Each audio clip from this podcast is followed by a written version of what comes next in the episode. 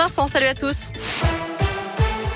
À la une, le plan de résilience présenté tout à l'heure par le Premier ministre. Objectif, faire face aux conséquences économiques du conflit en Ukraine qui entraîne une flambée des prix de l'énergie et des matières premières.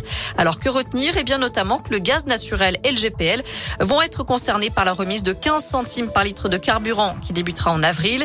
Par ailleurs, les entreprises dont les dépenses d'électricité et de gaz représentent plus de 3% du chiffre d'affaires vont recevoir une aide équivalente à la moitié de leurs dépenses d'énergie. Ce sera donc prise en charge par l'État.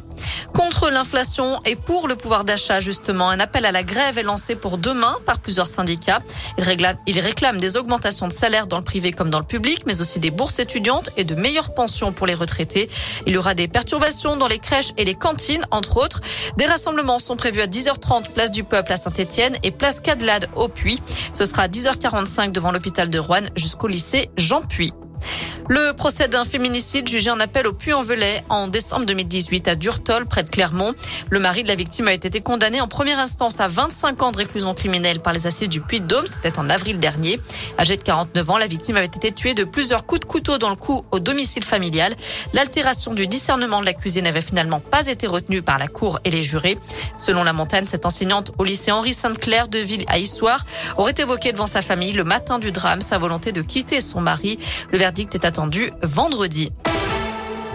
À l'étranger, 21, 21e jour de guerre en Ukraine. Kiev tient toujours debout, selon Volodymyr Zelensky. Le président ukrainien s'est exprimé face au Congrès américain en visioconférence. Il en a profité pour demander à Joe Biden d'être le leader de la paix. Par ailleurs, on a appris la mort de 10 personnes faisant la queue pour acheter du pain à Tchernigiv, dans le nord de l'Ukraine. Elles ont été touchées par des tirs russes.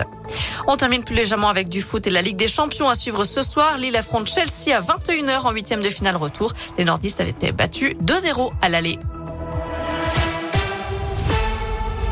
Merci beaucoup Naomi.